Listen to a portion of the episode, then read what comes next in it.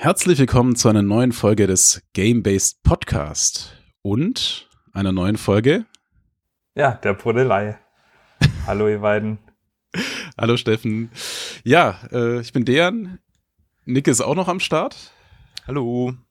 Genau, und wir sind heute zu dritt und haben eine Premiere in dem Sinne, dass wir gemeinsam, also der Game-Based Podcast der Computerspielschule und die Brodelei, deine Brodelei, Steffen, wollen wir uns heute gemeinsam über das Gaming-Phänomen FIFA unterhalten. Und ähm, ja, zunächst einmal kurz vielleicht zu den Podcasts, weil äh, wir uns auch vielleicht gegen, also wir kennen uns gegenseitig, aber vielleicht unsere Hörer nicht. Ähm, Steffen, magst du uns ein bisschen was zur Brodelei erzählen? Ja, klar, super gerne. Also ähm, die Brodelei ist ein äh, Fußball-Podcast äh, mit äh, Hauptaugenmerk auf den VfB Stuttgart. Äh, Gibt es äh, mittlerweile ähm, bald 30 Folgen. Ähm, grundsätzlich äh, ist das eigentlich wöchentlich, zweiwöchentlich gedacht, aber das Leben kommt oft dazwischen und dann klappt es eben doch öfter mal nicht. Ähm, genau, Brodelei gibt es jetzt seit zwei Jahren und ähm, spreche da eben über alles, was mich vor allem beim VfB beschäftigt, aber es sind auch oft mal Themen, die so ein bisschen ins Größere gehen. Äh, zuletzt hatte ich ein, äh, eine ganz tolle Folge mit Jörn Kleinschmidt vom FC Playfair zum Thema Nachhaltigkeit im Profifußball. Da also auch gerne mal reinhören, äh, wenn du, wenn ihr wollt. Ähm, ja, genauso viel mal zur Brodelei. Äh, vielleicht noch ganz kurz äh, zu mir. Ähm, mein Name ist Steffen und äh, mache das jetzt mit dem Podcast schon mittlerweile seit einigen Jahren. Bin auch schon vor einigen Jahren in mehreren Gaming- und Kinopodcasts äh, gewesen, als äh, beziehungsweise unter dem Synonym der Lichtspieler. Vielleicht kennt man meine Stimme auch daher schon. Und ja, bin jetzt mittlerweile, wie alt? Ähm, 36, Ende 30 sagt man. Großer Fußballfan natürlich, sonst würde ich die Brille nicht machen. Und ja, freue mich jetzt schon mal auf unser Gespräch zu einem der wahrscheinlich äh, der Spiele mit dem höchsten Aggressionspotenzial überhaupt. Stimmt, da hast du jetzt schon was vorweggenommen. Ähm, kommen wir nachher, glaube ich, noch mal darauf zu sprechen. Ja, vielleicht zunächst auch zu uns, äh, vielleicht für deine Hörer auch äh, und Hörerinnen.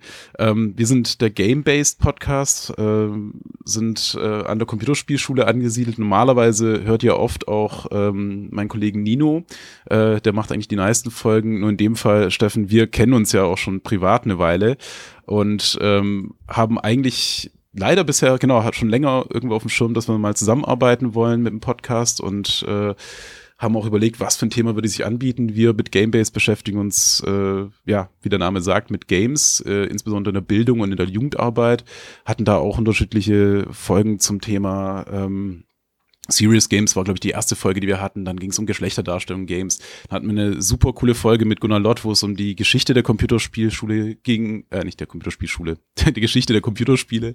Ähm, ja, genau, so historisch, äh, ja, mit Gunnar Lott vom Stay Forever Podcast. Dann haben wir einmal auch Cold Mirror dabei gehabt. Äh, ja, sind jetzt auch sehr froh, dich hier jetzt dabei zu haben. Und äh, genau, die letzte Folge auch noch sehr spannend äh, mit der USK äh, also mit der Geschäftsführerin der USK. Und äh, ja, bei uns geht's wirklich um Themen rund um Medienpädagogik, äh, Bildung und eben Gaming.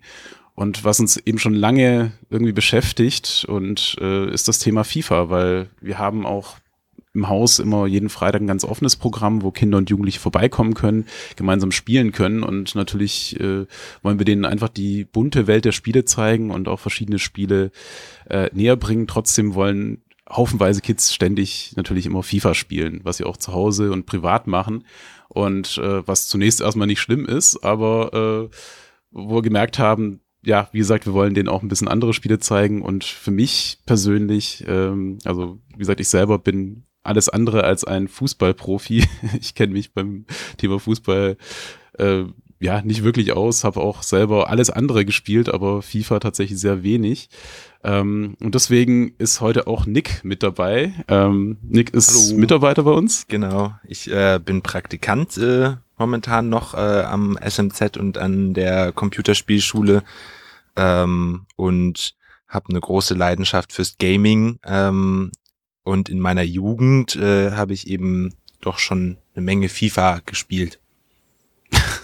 Ja, also Praktikant, äh, du verkaufst dich so ein bisschen unter Wert, also wirst uns auch als Mitarbeiter zum Glück nach deinem Praktikum auch erhalten bleiben und äh, hast bei uns auch auf dem YouTube-Kanal schon die Game Checker äh, Videos gemacht und äh, da auch einiges beigetragen. Also ähm, Nick schätze ich auch sehr, äh, sowohl als Kollegen als auch als Freund und ähm, Deswegen glaube ich, sind wir da eine coole Truppe. Und natürlich auch äh, du, Steffen. Also wie gesagt, ich sehe mich hier als der, der am wenigsten äh, sich mit der Thematik auskennt, trotzdem aber äh, sehr interessiert ist und deswegen auch so ein bisschen vielleicht die Fragen stellen wird. Und ihr beide seid dann so ein bisschen die Experten für das Thema. Also beide habt ihr zum einen FIFA gespielt und Steffen, du, wie gesagt, mit deinem Brudelei-Podcast steht, glaube ich, auch so Frage, dass du dich auch äh, mit dem Fußballthema mehr als gut auskennst. Genau. Und äh, vielleicht steigen wir auch ein, einfach mit dem persönlichen Bezug, den äh, wir oder ihr auch zum Thema Fußball habt und speziell auch zu FIFA oder zu Sportspielen. Ich weiß nicht, Steffen, äh, wie sieht's bei dir aus? Also neben deinem Podcast, wie bist du zu dieser Leidenschaft gekommen und was hält dich da so dran? Ja, da kann ich jetzt auch ein bisschen in die Historie gehen, äh, allgemein der Videospiele. Und zwar, wenn ihr da drüber gesprochen habt, ähm, weiß nicht, wie oft ihr das Thema Konsolen schon hattet, aber meine FIFA-Geschichte fängt tatsächlich ähm, äh, irgendwo zu Weihnachten, weiß ich gar nicht mehr, wann das war, in den äh, Mitte der 90er an, Ende der 90er, äh, als ich mein Nintendo 64 bekommen habe von meinen Eltern, zusammen mit meinem Bruder. Und da war es äh, das erste Spiel FIFA 64 dabei. Also einer der ersten Ableger der FIFA-Serie war noch komplett anders als die FIFA-Spiele, die danach kamen. Und so hat es aber angefangen und äh, am Anfang war das halt wirklich, ja, da gab es nicht viele Alternativen, außer dann natürlich irgendwann den äh, International Superstar Soccer, den man davor auf dem SNES e der Freunde und Freundinnen auch schon gesuchtet hat. Und ja, so hat das eigentlich angefangen. Und dann bin ich aber seit FIFA 98 wirklich jedes Jahr auf dem PC dabei geblieben. Ähm, also spiele jetzt FIFA erschreckenderweise wirklich schon ein Vierteljahrhundert mindestens. Was, was echt ein bisschen. Da merken wir, wie alt wir sind inzwischen. Äh, ja, das, das ist echt krass. ähm, und der persönliche Bezug, also es ist ja, ist ja wie so ein, dadurch, dass es jährlich erscheint, äh, ist das ja überhaupt keine Überlegung mehr, hole ich mir das noch oder hole ich mir das nicht. Weil du denkst dir oft, na, dieses Jahr hole ich mir den Mist jetzt aber nicht. Reicht ja, dass ich letztes Jahr Geld dafür ausgegeben habe. Und dann kommt der neue Teil raus und dann denkst du so, hm, naja, hm, wir könnten ja noch ein bisschen warten, aber dann, ja, äh, okay, ich hol's mir doch. Ich hol's mir doch, ja. Und dann hast du es wieder und dann zockst es halt wieder, fängst wieder irgendwie von vorne an mit dem ganzen Kram, freust dich über die neuen, ähm, über die neuen Kader. Jetzt ist das natürlich als VfB-Fan äh, alles nicht so berühmt und musst dich jedes Jahr mit einem noch schwächeren Kader rumschlagen. Aber die Sucht, die lässt einen halt einfach nicht los und ähm, die Freude über äh, viele Siege über wahrscheinlich äh, 13- oder 14-Jährige, wo man sich dann auch in meinem Alter nochmal so kurz ein bisschen äh, erheben kann. ja, nee, aber das ist so meine Historie. Also ganz, ganz früh angefangen, wirklich mit einem der ersten FIFAs, die es überhaupt gab von Electronic Arts. Ähm, und geht also bis, bis heute. Ich glaube, die einzigen Teile, die ich ausgelassen habe, waren irgendwie FIFA 17 und 18 oder so. Also du wirst uns später nochmal genauer erzählen, warum du dir wirklich jedes Jahr ein neues FIFA kaufst. Das ist für mich tatsächlich äh, auch so ein großes Phänomen, äh, dass es eine der wenigen Spielereien gibt, die es schaffen, quasi jedes Jahr Verkaufsrekorde zu brechen, obwohl sie eigentlich äh, so mal von außen betrachtet erstmal scheinbar dasselbe Spiel immer wieder auf, neu auflegen. Gut, ich meine, Nintendo mit den Mario-Parts und sowas oder Zelda wird ja auch äh, immer wieder neu aufgelegt, aber das entwickelt sich auf eine andere Art und Weise weiter. Also ich meine, Zelda Breath of the Wild unterscheidet sich deutlich jetzt von den alten äh, Zelda-Spielen. Und bei FIFA, ja, also das musst du mir später noch ein bisschen genauer erklären, aber ich will es, wie gesagt, nicht vorwegnehmen. Und äh, Nick, wie ist es bei dir? Was ist dein persönlicher Bezug auch zu Fußball generell mhm. und mhm. zu Sportspielen? Also ich Du spielst, äh, Steffen, äh, Fußball oder FIFA so lange, wie ich alt bin. Also ich bin ein Vierteljahrhundert alt. Oh ähm, und tatsächlich beginnt auch mein Bezug zu Fußball ähm, so, als ich, keine Ahnung, fünf, sechs Jahre alt war. Damals hat mein Papa mich immer äh, zu den Spielen des äh, KSCs mitgenommen am Wochenende. Ähm, ich habe ihn immer am Wochenende besucht, nur da haben wir uns gesehen und einer meiner größten Erinnerungen mit meinem Papa zusammen sind, wie wir damals ähm, auf den Rasen durften, äh, als der KSC äh, nicht abgestiegen ist in den Nullerjahren.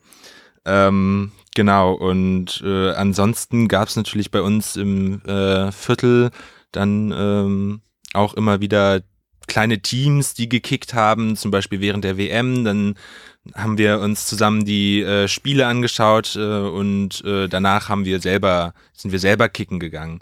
Und irgendwie auch in diese Zeit, so 2005, 2006 rum, fällt meine erste Konsole. Das war der Nintendo GameCube und ich weiß nicht mehr, wie es passiert ist, ähm, ob äh, es mir einfach dazu gekauft worden ist oder ob ich es mir gewünscht habe. Auf jeden Fall war da FIFA 2005 dabei und ab da ging dann die Geschichte los und seitdem habe ich bestimmt zehn äh, Titel der Spielreihe gezockt. Also nicht jedes einzelne, aber schon jedes zweite ungefähr. Ähm, und seit einigen Jahren stagniert das jetzt wieder, aber hin und wieder kehre ich auf jeden Fall zurück und dann gibt's eine kleine FIFA-Phase, eine kleine nostalgische FIFA-Phase. Sehr schön. Ja, also der Vollständigkeit halber bei mir ist die FIFA-Geschichte recht kurz. Also ich habe ein paar Mal mit Leuten auf der Couch äh, ein bisschen das ausprobiert und habe mich da mehr oder weniger unbeholfen angestellt. Ähm, zu Sportspielen habe ich den Bezug, dass ich äh, in meiner Kindheit sehr gerne Speedball 2 gespielt habe, äh, falls das manche Leute kennen. Das ist so eine Art äh, futuristisches Handball mit einer Eisenkugel und ein bisschen mehr Haut drauf. Ähm, das fand ich als äh, Kind super faszinierend und es gab noch ein anderes Spiel, das hieß äh, Mats, also Mean Ugly Dirty Sports. Ähm, kann er mal googeln, ist auch ein äh, super, ja, inzwischen altes Spiel, aber hat unglaublich Spaß gemacht. Also für mich braucht es immer so ein bisschen dieses äh, äh, etwas anderes Setting, weil Fußball selbst, also ich kann absolut die Faszination schon bei einzelnen Spielen mal nachvollziehen. Ich äh, habe auch erstaunlicherweise jetzt bei der letzten WM mehr als ich es wollte mitbekommen. Ich dachte so, ja, mir wird es ja leicht fallen, das Ding zu boykottieren.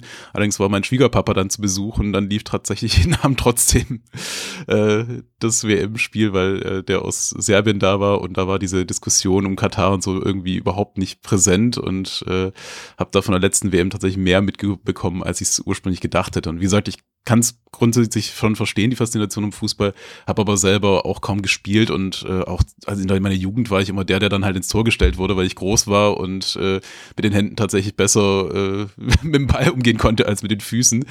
Und äh, ja, um es jetzt kurz zu halten, das ist mein persönlicher Bezug zu Fußball. Aber wie gesagt, ich bin neugierig und äh, auch da ein bisschen mich eines Besseren lernen zu lassen und auch die Faszination ein bisschen zu begreifen. Und daher wäre unser nächster Schritt auch ein bisschen in die Geschichte einzutauchen. Also ähm, Fußballspiele, Fußballsimulationen gibt es auch schon sehr lang. Und Nick, du hast ja so ein bisschen dir so einen kleinen Überblick verschafft. Willst du uns da ein bisschen ja, was dazu genau. erzählen? Ja, sehr gern. Also natürlich äh, habe ich das meiste davon nicht selbst erlebt. Ähm, da könnt ihr vielleicht dann auch immer mal wieder äh, ähm, Impulse geben oder mich verbessern, fühlt sich da auf Ja, wir sind Fall alt, eingeladen. wir haben es verstanden. Äh, genau, und äh, letzten Endes, wenn man in die Geschichte der Fußballsimulation schaut, dann äh, kann man auf jeden Fall zurückgehen bis in die 70er Jahre. 1974 kommt äh, ein erstes Spiel raus, damals noch für die Odyssey, eine Heimkonsole. Ähm, da kann man mit zwei Joysticks ein Pong-mäßiges Spiel ähm, spielen. Also man kennt ja diese zwei Balken und der Ball, der in der Mitte dann hin und her springt. Es hat sehr große Ähnlichkeiten dazu, nur dass halt der Hintergrund ein Fußballhintergrund ist. Ähm, und dann beginnt in den 80er Jahren dann auch so langsam, beginnt es so langsam, dass äh, man immer realistischer wird und dass die Simul Fußballspiele immer realistischer werden. Generell an der Unterscheidung zwischen realistischen ähm, Fußballsimulationen und eher auf Fun- und Arcade-mäßigen Fußballspielen kann man eigentlich diese Geschichte der Fußballspiele sehr gut nachvollziehen.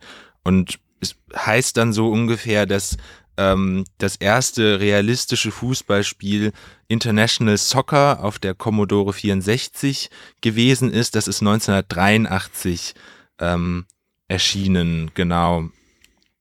Und insgesamt kann man dann äh, also sehen, dass bis in die 90er Jahre es eine ganz große Vielfalt von äh, verschiedenen Angebot von verschiedenen Spielen gab und verschiedenen Herangehensweisen, die sich sehr groß teilweise unterscheiden konnten. Also zum Beispiel in der Perspektive habe ich die Seitenperspektive, habe ich tatsächlich so eine Illusion einer Live-Übertragung oder bin ich vielleicht dann doch irgendwie, schaue ich auf das Spielfeld von einem Tor zum anderen, also ähm, vertikal ähm, nach oben.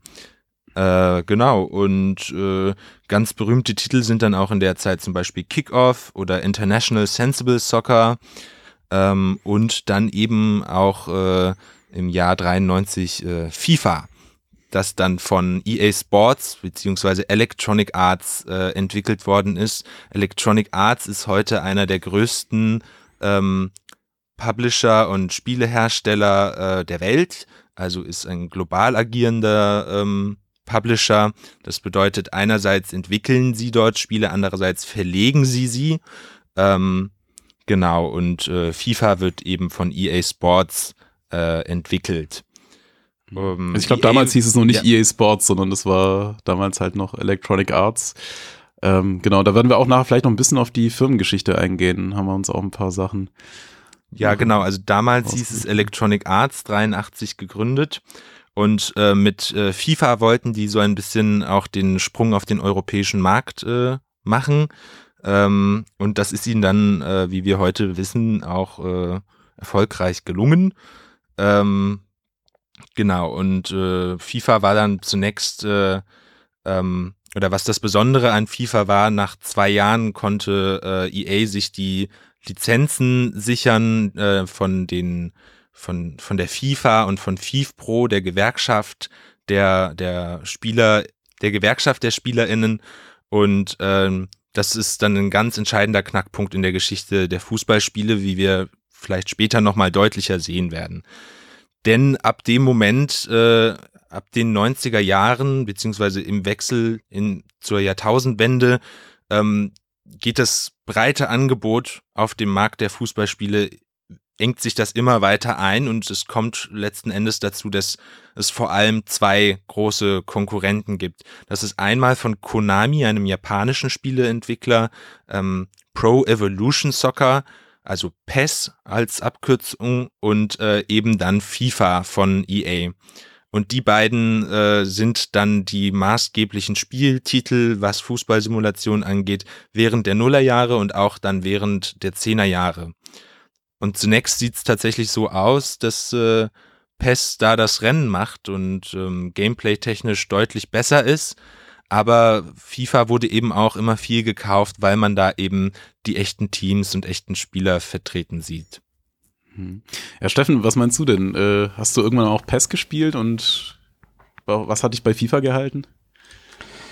Äh, ja, klar. Also Pro Evolution Soccer war ähm, einige Zeit lang das Spiel der Wahl. Äh, ich hatte ja vorhin auch schon gesagt, ich habe ähm, äh, dann irgendwann auf International Superstar Soccer umgeschwenkt. Und das war quasi die äh, Nintendo-Variante zu Pro Evolution Soccer. Also es gab ISS 64 auf dem Nintendo 64. Ich hatte ja damals auch noch keinen Rechner.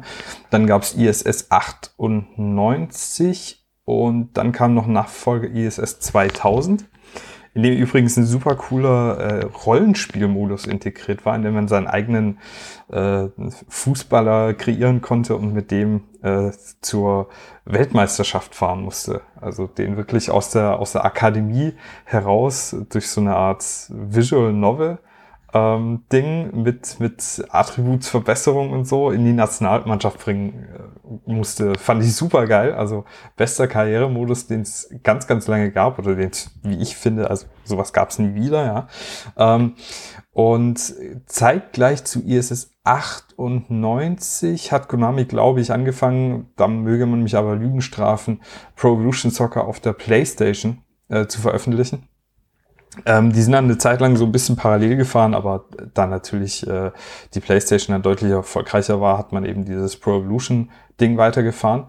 Und ich glaube, ab Pro Evolution Soccer 3 war ich dann auch bis Teil 6 ganz klarer Fan und Befürworter der Konami-Reihe, weil die einfach das deutlich bessere Spiel gemacht haben. Ne? FIFA hat schon sehr auf die Schauwerte damals gebaut. Ähm, die hatten von Grund aus Grund auf immer eine bessere atmosphärische Darstellung auch. Also du hattest nicht nur eine meistens bessere Grafik, sondern du hattest eben auch klar die originalen Namen von den meisten Teams und Fußballern.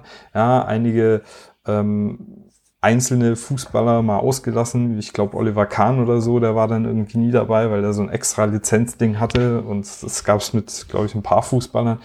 Ähm, aber die hatten eben auch eine geile Darstellung über die Kamerafahrten, vorm Spiel. Äh, du hattest da so richtig was, ja, Filmhaftes eher schon. Es war mehr als im Fernsehen war. Ne? Äh, und bei Konami war das schon immer sehr auf den Fußball, also auf das Geschehen auf dem Platz ähm, konzentriert. Aber dafür war es halt. Gameplay. Äh, genau. Äh, ja. Das Gameplay war deutlich, deutlich besser. Du hattest wirklich das Gefühl, dass du da einen Ball trittst und nicht einfach nur einen digitalen Punkt von links nach rechts schiebst. Ähm, Genau, dementsprechend, also so war meine Erfahrung mit Pro Evolution Soccer. Ganz, ganz lange da auch noch immer äh, mir die Files im Internet von irgendwelchen Fan-Communities runtergeladen, um dann doch die Originalnamen und Trikots und so zu haben. Das waren Stunden an Arbeit. Das war nicht so, weiß nicht, wie das äh, in den letzten Jahren auch bei anderen Spielen mal war, dass du dir so eine Mod runterlädst und die installiert dir alles. Nee, da musstest du dir jedes Team einzeln zusammensuchen und auch äh, jeden Fangesang dazu und da hingst du echt äh, weiß nicht, also, da hingst du gefühlt Tage vorm Rechner. Und wenn es dann fertig war, war Pro Evolution Soccer im Gesamtpaket das deutlich bessere Spiel. Einfacher war es natürlich schon damals, FIFA kaufen und da loslegen und dadurch hatte das halt auch den Massenmarkt, ja.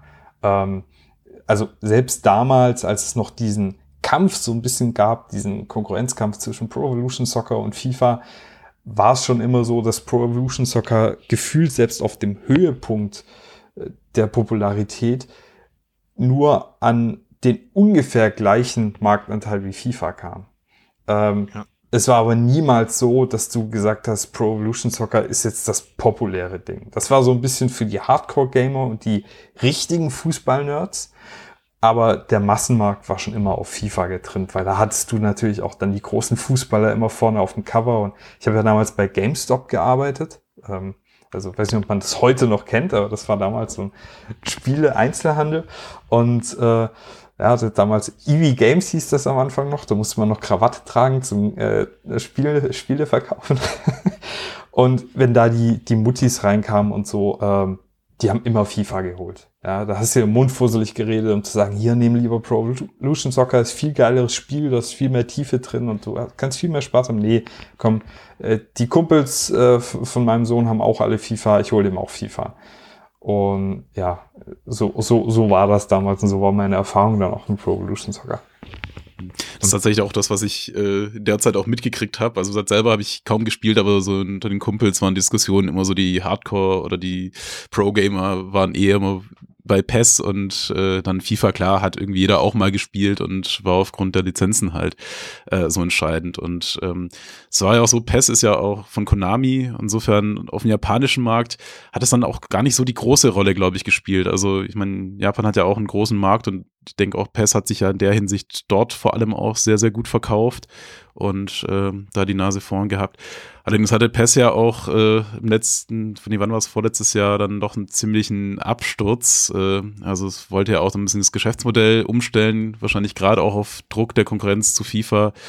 Ähm, sind sie dann auch ins Free-to-Play gegangen und leider ist das irgendwie komplett gefloppt, meine ich, oder wie habt ihr das mitbekommen?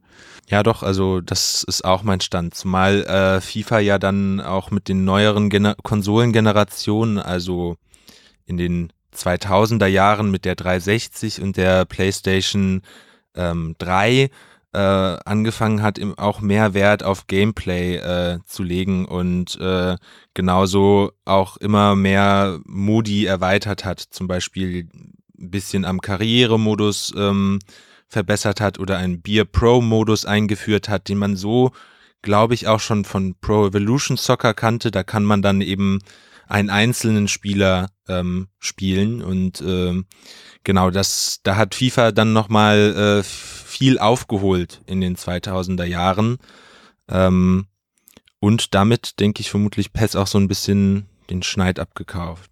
Ja, so ein bisschen meine naive Frage, wie gut findet ihr denn die Simulation in, also nicht nur in FIFA, sondern generell, wie gut können Computerspiele echten Fußball simulieren? Also Steffen, oder ihr seid ja beide auch Fußballfans und, und habt ja auch so ein bisschen, äh, also Nick, du hast erzählt, du hast auch früher sehr viel gekickt und ich denke, Steffen, du warst jetzt auch äh, da aktiv. Wie nah kommt das als Computerspiel ran an das echte Feeling? Ähm, naja, also ich muss sagen, nicht sehr. Äh, ich finde, es hat äh, vor allem auch mit, mit den zunehmenden Jahren entfernt sich immer mehr vom echten Fußball. Äh, du hast zwar mehr, also du merkst, dass die, die ähm, KI besser wird, ähm, dass die, die Mitspieler verhalten sich besser und äh, du siehst, dass da jetzt sowas wie eine grundsätzlich äh, ja, also eine, eine passende Bewegung auf dem Platz irgendwie überhaupt ähm, da ist. Früher war das alles sehr, sehr rudimentär, muss man sagen. Du hast immer dieselben Pässe spielen können und die kamen an. Ähm, bei früheren Spielen war es sogar so, wenn du von gewissen Positionen aus dem Ball geschossen hast, äh, das war übrigens bei FIFA noch, äh, kann ich mich noch dran erinnern, beim WM-Spiel zur WM 2002, äh, da hatten die auch super Schüsse und sowas eingeführt. Äh, und ähm, die dann so richtigen ähm, Feuerschweif hinter sich hergezogen haben und noch so ein geiles Geräusch von sich gaben.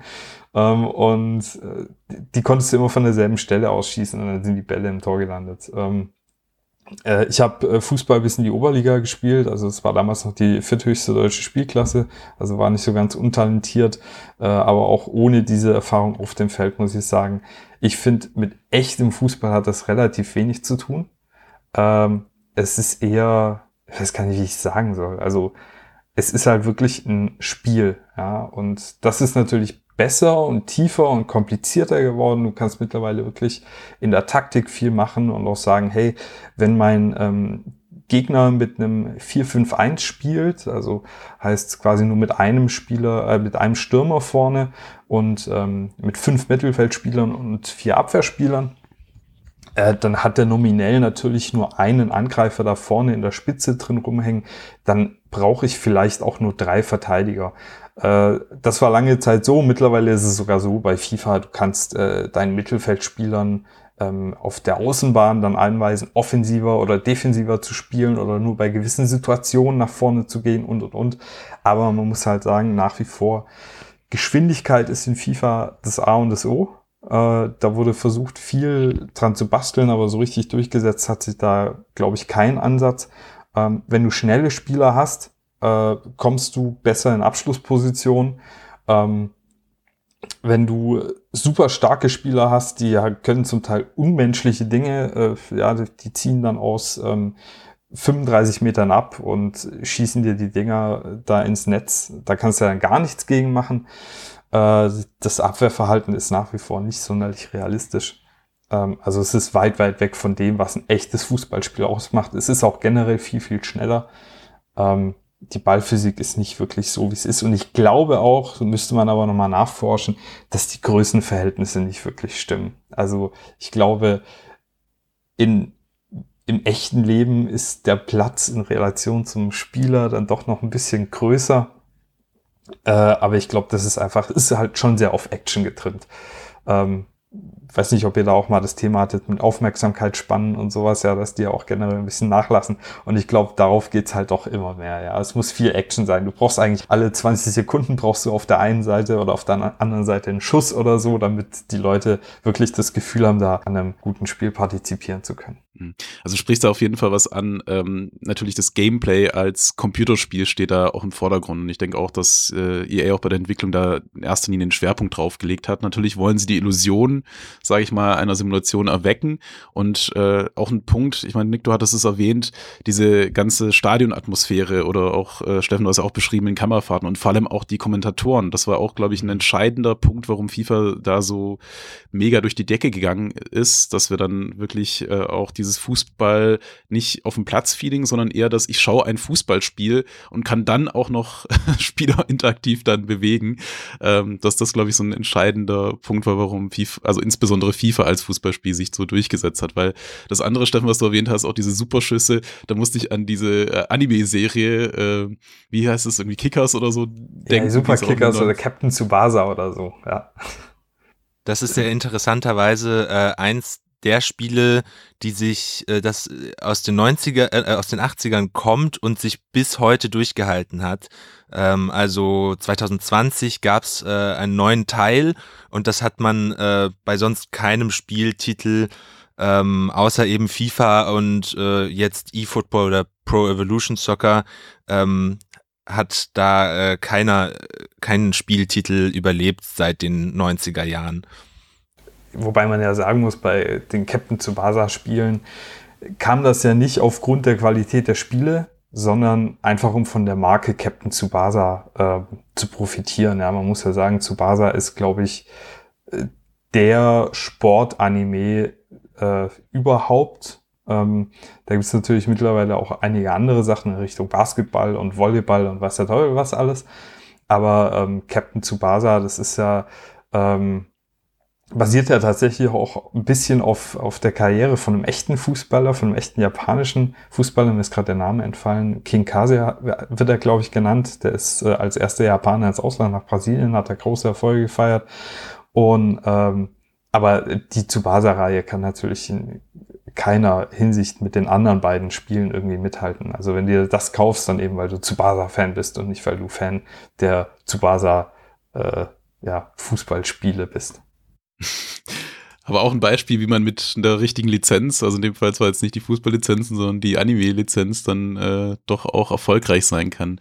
Und ja, stimmt, äh, du hast ja auch gemeint, Volleyball, also Mila Superstar, kann ich mich auch noch erinnern, äh, sind so diese klassischen Animes und da merkt man, dass so die Japaner da eine andere äh, Herangehensweise haben. Und du hast ja auch gemeint, ich bin mir sicher, das Spiel, was du vorher beschrieben hast, ist ja auch ein japanisches, wo du diesen Karrieremodus hast, dass du äh, so von deinem dein Superstar, sag ich mal, aufbauen kannst. Also es ist auch spannend, dass es auch andere Herangehensmöglichkeiten gibt an das Thema und äh, nicht nur quasi diese Sportsimulation, die ist ja wie gesagt, also du hast es ja beschrieben, äh, es ist eigentlich gar nicht so nah dran, aber es erweckt den Eindruck, dass es eine Sportsimulation oder zumindest halt, wie gesagt, so, als würde man Fußball schauen und dann interaktiv dabei sein. Und für mich ist jetzt auch noch die Frage, also gefühlt spielen ja auch alle Jungs, also unter Jugendlichen, insbesondere die Jungs, spielen ja auch FIFA. Äh, was meint ihr denn, warum ist FIFA auch bei Jugendlichen so beliebt? Also da gibt's ja die Jim und Kim-Studien, die wir auch immer wieder zitieren, also die, die Mediennutzung von Jugendlichen äh, aufgreifen und FIFA ist da immer in den Top-Spielen irgendwie dabei, was bei Jugendlichen gespielt wird. Ich glaube, dass es einmal natürlich immer ein bisschen der Druck der Masse ist. Also FIFA repräsentiert natürlich Fußball in der Gaming-Welt. Und Fußball ist der Sport, der weltweit am meisten gespielt wird ähm, und verfolgt wird. Äh, du hast dann einmal natürlich diesen Druck auf dem Schulhof. Ja, das, was alle Kumpels zocken, das zockst du dann auch. Äh, du hast einmal die Möglichkeit, also jeder, der selbst Fußball gespielt hat, weiß, dass man als kleines Kind die Fußballspieler und mittlerweile auch Spielerinnen, ähm, man darf ja nicht die zuletzt ja auch sehr erfolgreiche WM der Frauen ähm, vergessen, äh, als, als kleiner ähm, Racker stehst du auf dem Fußballplatz und denkst dir, also bei uns ging es früher immer darum, wer darf Jürgen Klinsmann sein, wer darf Freddy Bobic sein, wer darf Lothar Matthäus sein, ja. Und dann äh, dann versuchst du diese, diese großen Idole von dir auf dem Platz irgendwie, ja, du bist das und du kannst das leben und du bist jetzt der Star. Ähm, und das kannst du bei FIFA natürlich noch viel besser. Du kannst dir deine Lieblingsspieler in deine Lieblingsmannschaft holen. Ja, dann holst du dir halt irgendwie den Top-Stürmerstar ähm, von Manchester United äh, zu zum Karlsruhe SC, wenn das jetzt der Nick wäre, ja. Du spielst halt irgendwie zwei, drei Jahre im Karrieremodus und dann hast du die auch in der Champions League drin und dann holst du halt Erling Haaland äh, zu Fortuna Düsseldorf oder weißt du toll was. Irgendwas, was sonst nie, nie, nie möglich wäre. Und dann, wie gesagt, hast du eben auch diesen Druck, äh, das zocken alle. Das ist ja wie bei, ich sag mal, Call of Duty oder so. Äh, das wird ja auch nicht gezockt, weil das so ein unfassbar guter Shooter ist sondern weil der so einfach zugänglich ist, weil der mittlerweile, weil da ein riesiges Marketing dahinter steckt, weil es keine richtige Alternative gibt und weil es halt deshalb alle zocken. Und deshalb holst du dir FIFA schon als Kind Und das machen die ja sehr, sehr clever mittlerweile. Da werden wir wahrscheinlich auch gleich drüber sprechen, über dieses ganze, äh, über die ganzen Lootboxen und so. Da werden dann die Kits schon angefixt. Und dann bleibst du natürlich dabei. Wenn du mit elf oder zwölf halt schon jeden Nachmittag nach der Schule was zockst, ey, da gibt's keine Alternative. Dann zockst du es halt mit 18 immer noch und mit 25 oder mit 36 immer noch, weil deine Kumpels zocken es ja auch noch. Und ich glaube, das ist das. Also es ist, glaube ich, wirklich so der, der Druck der Masse, dann bestimmt auch der Mangel an Alternativen äh, und dadurch so eine gewisse Monopolstellung dieses Spiels und eben die Repräsentation äh, des Sports, der eben sehr beliebt ist und auch hier ein Massendruck erzeugt wird. Äh, und dass es halt überall zugänglich ist, auf jeder Plattform. Also mein, mein Neffe, der zockt auf der Switch. Äh, ich zock's auf dem PC, andere zocken es auf der Playstation.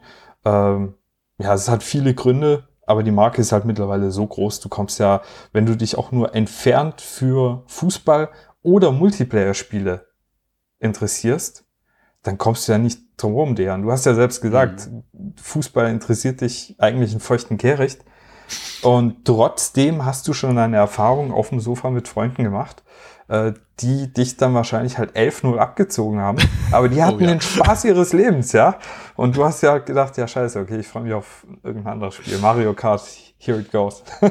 Ja, aber auch da der Punkt, ich meine, ich weiß auch, wie Fußball funktioniert. Also das ist auch so ein Punkt, äh, es ist an sich ein komplexes Gameplay, das kann auch wirklich hard to master sein, also easy to learn, hard to master, aber zum Beispiel die Fußballregeln kenne selbst ich als Nicht-Fußball-Fan und, und kann direkt einsteigen. Also ich glaube, auch das darf man nicht unterschätzen. Also jeder kann da ziemlich äh, mit niedrigen Hürden mitmachen. Und wenn man dann aber angefixt ist und äh, gerade auch mit Freunden zusammen dann sich so ein bisschen gegenseitig hochsteigert, dann kann man trotzdem noch äh, sein Skill steigern. Also das macht definitiv, glaube ich, viel aus. Und ähm, du hast am Anfang noch, äh, das will ich nicht äh, äh, weglassen, warum macht FIFA so aggressiv? Das ist auch so das, was ich bei uns in den Workshops immer hab. So, okay, wenn es um Shooter und Gewaltspiele geht, etc., dann rede ich auch, dann äh, nenne ich immer das Beispiel, weil ich, wenn ich jetzt Jugendliche frage, welches Spiel macht euch in Anführungszeichen aggressiv? Also aggressiv ist, wie gesagt, äh, vielleicht auch der falsche Begriff, sondern da geht es eher darum, äh, was äh, ja triggert einen, wo, wo ist man am meisten, sage ich mal, involviert. Und da ist es halt FIFA. Warum macht FIFA so aggressiv? Also ich glaube, äh, dass es einerseits so ein bisschen die Illusion von der Kontrolle über das eigene Team ist. Also ähm, ich bin ja da, schweb ja da über dem Spiel und kann jeden einzelnen Spieler oder jede einzelne Spielerin anwählen. Ähm, und andererseits funktioniert dann vieles doch eben nicht so, wie ich das mir im Kopf während dem Spielen denke, weil der Ball dann hier und da nicht ankommt ähm, oder meine, mein Kalkül nicht richtig ist. Ähm, und gleichzeitig ist es eben äh, ein Spiel, ähm, das auch nicht perfekt ist. Und äh, da im Hintergrund laufen ja auch viele Berechnungen. Also es gibt ja sowas wie die Moral des Teams inzwischen, ähm, die einen großen Einfluss hat. Und ich glaube, wenn das, dass diese Diskrepanz zwischen einerseits kontrolliere ich ja hier alles und dann klappen die Dinge doch nicht, für den Fall der Fälle, dass ich zum Beispiel verliere, dass das irgendwie, ja, äh, dann junge Männer irgendwie äh, doch sehr aggressiv machen kann.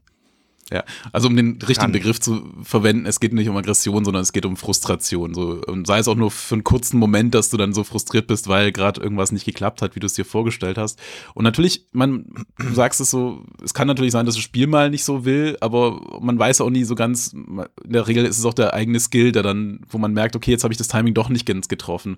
Und wenn da noch ein bisschen vielleicht der Zufallsfaktor beim Schuss oder so noch dazu kommt, ob der jetzt trifft oder nicht, äh, wird es spannend.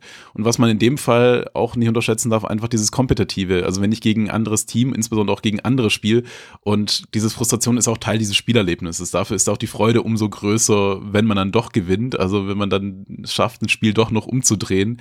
Also Steffen, ich glaube, das äh, ist auch generell, was ja den Fußball auch generell ausmacht, weil es fallen müssen ja nicht viele Tore fallen, aber wenn dann das entscheidende Tor fällt, dann ist die Freude oder bei der anderen Mannschaft dann halt der Frust schon enorm und das macht ja die Emotionen bei dem Ganzen aus, oder?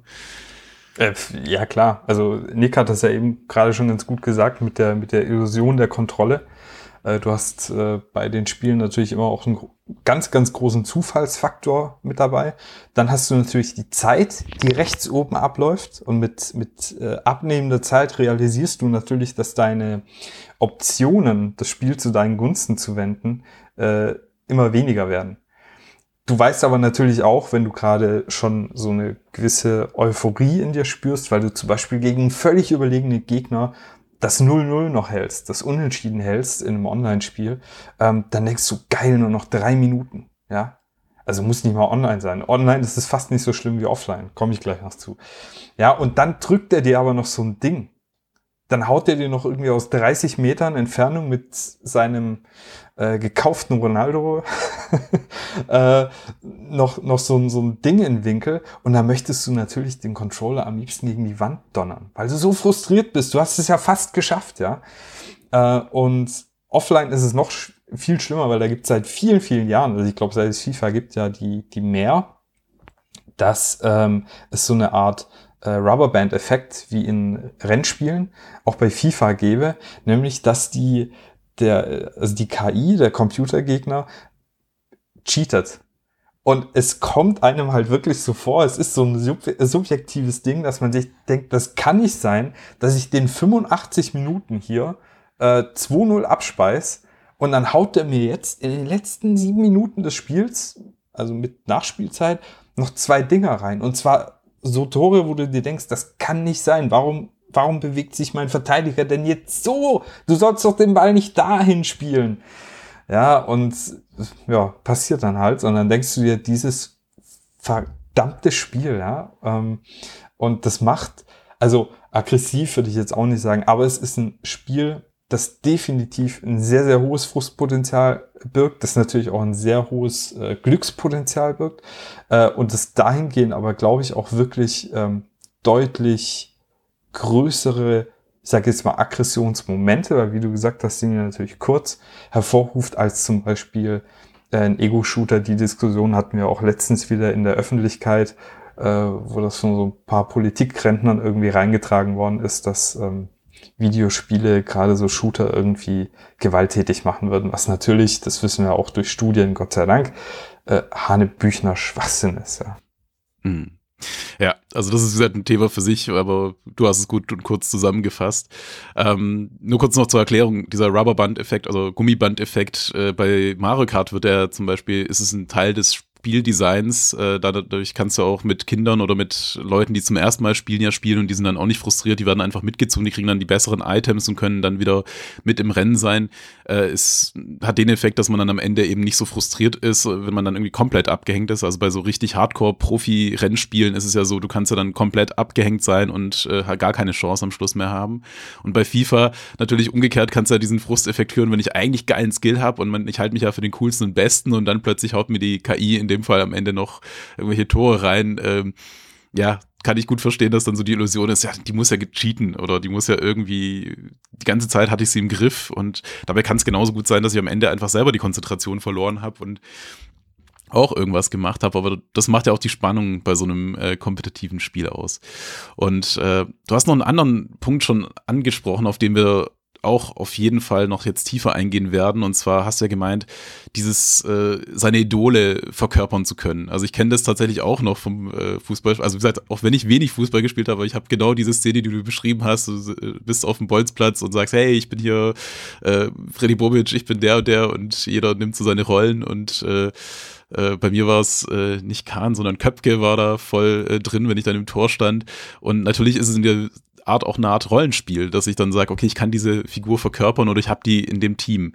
Und äh, FIFA hat ja das auch erkannt und auch als Geschäftsmodell enorm äh, erfolgreich gemacht mit dem Ultimate Team Modus, dass ich mir tatsächlich mein eigenes Team zusammenstellen kann mit Spitzenspielern aus aller Welt.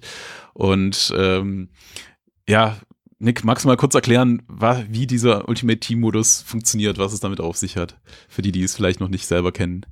Ja, also der Ultimate Team Modus äh, erinnert manchmal so ein bisschen an die äh, Panini-Kärtchen, die viele vielleicht kennen, ähm, die man sich, keine Ahnung, im im Laden kaufen konnte für einen Euro. Ähm, denn tatsächlich diese Spieler, äh, die ich mir zusammenstellen kann für mein Team, sind äh, als Karten dargestellt mit einem gewissen Wert. Also der Kilian Mbappé aus äh, Paris hat einen Wert von 90, das ist ein sehr hoher Wert zum Beispiel. Ähm, also ich weiß nicht, ob das wirklich sein Wert ist, aber äh, genau. Äh, und diese Karten kann man auch in virtuellen Packs kaufen. Die sehen dann auch so aus ähm, im FIFA-Shop. Da gibt es dann eine, eine, eine, ein eigenes Abteil. Ähm, und äh, die kann man sich dann eben da kaufen. Es gibt unterschiedliche Packs, also da gibt's das Gold-Pack, das Silber-Pack, das Bronze-Pack, aber es wird noch, es gibt noch deutlich mehr Packs, irgendwelche Special Packs, das, äh, die kann ich jetzt nicht alle nennen, aber es ist da auf jeden Fall sehr stark unterteilt.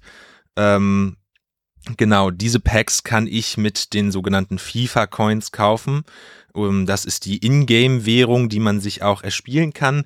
Oder eben mit den FIFA-Points. Das sind, äh, ist die Ingame-Währung, die ich mir auch mit äh, echtem Geld äh, kaufen kann. Also hier ist eine Echtgeldverknüpfung da. Und diese Packs kann ich mir dann äh, eben damit kaufen und äh, die haben einen unterschiedlichen Wert. Also das normale äh, Gold-Pack, das ist so ein bisschen das Standard-Pack, das äh, kostet umgerechnet, wenn man es jetzt mit Echtgeld kaufen würde, 1,42 Euro. Ähm, aber es gibt auch viele Promo-Packs, zum Beispiel ähm, für Neujahr. Ähm, die können dann schon, also ich glaube, das teuerste Pack, das mir jetzt untergekommen ist, war tatsächlich mal 30 Euro teuer. Ähm, Zugleich, äh, jedes Pack hat eine gewisse Wahrscheinlichkeit, ähm, besondere Spieler zu ziehen. Ähm, und äh, ich weiß aber jetzt nicht, wenn ich eins dieser Packs kaufe, was da drin ist. Also es gab zwar immer mal wieder Versuche, das dann irgendwie vorher anzeigen zu lassen oder so, aber mh, hm, Stand jetzt ähm, kann ich mir die Wahrscheinlichkeiten anzeigen lassen, mit welcher Wahrscheinlichkeit ich jemanden einen Spieler bekommen, der einen Wert von 85 plus hat. Ähm, genau, äh, das kann ich mir anzeigen lassen, aber ich weiß es tatsächlich äh, vorher nicht. Also ich kann hier kurz ergänzen, ähm, auf der offiziellen EA-Seite steht halt, dass ich beispielsweise für einen Gold 75 äh, plus Spieler, der ist wohl in jedem Gold Premium Pack mit drin, also 100% Mindestwahrscheinlichkeit. Bei 82 plus sind es schon nur noch 18%. Bei 84 plus Spielern sind wir bei 4,2%. Also ist die Wahrscheinlichkeit schon sehr gering. Und ich meine, auch so diese Sonder, äh, Editionen von Spielern und so, die sind natürlich super unwahrscheinlich. Also das wird ja natürlich auch durch, ähm, also es gibt ja Influencer, die dann das pushen und da groß abfallen, wenn sie da jetzt so ein Pack ziehen. Ich meine, die haben auch mehr oder weniger unbegrenzte Mittel, um dann so Packs zu kaufen und äh, feiern das natürlich ab und das ist eine riesen Werbung, so ja, es ist gar nicht so unwahrscheinlich. Und da sind wir natürlich bei einem ganz, ganz heiklen Punkt. Also du sagst ja auch schon diese Echtgeldverknüpfung. Ähm, FIFA ist ja das haben wir jetzt noch gar nicht betont, aber es ist ja ein Vollpreisspiel. Also jedes Jahr erscheint ein neues FIFA und das kostet, Steffen, korrigiere mich, wie, wie viel ist genau? 60 Euro oder wie, wie teuer ist? Ich meine, das, das variiert ja wie alle Games, aber du hast ja. äh, eben diesen, diesen standardisierten Höchstpreis pro Plattform. Also mhm. äh, wenn die, wenn du jetzt auf der PS5 standardmäßig 70 Euro zahlst für ein neues Game, dann zahlst du für FIFA anfangs 70 Euro. Auf dem PC kommst du natürlich über äh, auch über deine Game Passes oder sowas oder auch auf der Xbox daran. Ähm, aber im Grunde genommen zahlst du jedes Jahr zwischen, also wenn du richtiger Schnäppchenjäger bist, 35, wenn du es für einen Vollpreis zahlst, bis zu 70 oder wenn du dir irgendwelche Deluxe-Boxen noch mit äh, diesen Coins dabei und irgendwelchen Spezialsachen holst, dann zahlst du auch mal schnell irgendwie 85 oder 90 Euro. Mhm. Bam, also, also das ist wirklich echt einen Haufen Geld. Also seit, und das ist, ich erinnere mich auch, äh, von den E gab es ja Star Wars Battlefront 2, was rauskam. Und was auch als Vollpreisspiel rauskam und auch versucht hat, Lootboxen einzuführen. Ganz kurz noch Lootboxen, also wir haben jetzt über diese Packs geredet. Das sind nichts anderes als äh, die berüchtigten Lootboxen, weil äh, im Endeffekt habe ich da einen Zufallsfaktor drin. Ich weiß nicht, was da drin ist. Äh, ich habe die Möglichkeit, es mit Echtsgeld äh, auch quasi zu kaufen und zu kriegen. Und äh, insofern, also man kann es Kartenpacks oder sonst was nehmen, aber es sind nichts anderes als diese Lootboxen, die es bei Battlefront 2 auch gab. Und Battlefront 2, da ist auch der Vergleich, ist es auch eine mega Marke. Das war Star Wars. Und trotzdem hat es einen riesigen Shitstorm gegeben, der so groß war, dass selbst die EA einknicken musste und dann äh, diese Mechaniken rausnehmen und entschärfen musste. Ähm, und da ist jetzt echt die Frage, wie schafft es aus, also auch wieder die Frage an euch, warum kommt FIFA damit als Spiel durch? Äh, ein Vollpreisspiel und dann noch die Lootboxen obendrauf. Was meint ihr? Also ich denke, ähm, vielleicht erzähle ich noch mal ganz schnell. Also das erste Mal Ultimate Team gab es ja FIFA 09, in FIFA 09 und seitdem hat EA äh, dieses Spielprinzip oder diesen Spielmodus in ganz vielen anderen Spielen auch implementiert und eben auch äh, Lootboxen, die Game-Mechanik Lootboxen ähm, in ganz viele andere Spiele äh, implementiert. Es ist so ein bisschen das deren Geschäftsmodell und die verdienen im Jahr 1,69 Milliarden Euro inzwischen damit. Ähm, man muss sich vorstellen, dass äh, ein Großteil des Umsatzes, den EA macht, nicht aus dem Vollpreis von FIFA zum Beispiel kommt, sondern von Live-Services und darunter fällt eben auch, fallen eben auch diese In-App-Käufe, diese In-Game-Käufe, genau. Und ich denke, die kommen eben damit durch. Wir haben die Monopolstellung von bei FIFA schon angesprochen. Einerseits, weil sie natürlich ähm, das Spiel sind, das man irgendwie äh, kaufen muss und äh, oder das irgendwie äh, relevant ist und andererseits ähm, ist es auch so ein bisschen äh, die Community, die, die das mitmacht. Ähm, genau. Also meine These ist ein bisschen, dass äh, viele, die äh, FIFA, also ich meine, im Endeffekt spielen Gamerinnen, Gamer auch FIFA, aber es gibt manche, die spielen quasi nur FIFA und keine anderen Spiele. Also gerade bei Jugendlichen ist mir aufgefallen, die spielen vielleicht äh, sonst nichts anderes und dass sie da deswegen auch nicht ganz so kritisch sind, was dieses Modell angeht. Also Battlefront war auch noch was, was sich halt wirklich, äh, sage ich mal, ein Gamer gerichtet hat als Zielgruppe, die äh, auch andere Spiele kennen und die sind da, denen ist das, glaube ich, ziemlich äh, aufgestoßen, als dieses Geschäftsmodell eingeführt wurde. Und ähm, FIFA, wie gesagt, kommt erstaunlich milde damit durch, zumindest was die Community angeht. Die schluckt das Ganze. Ähm, Steffen, wie, wie siehst du das?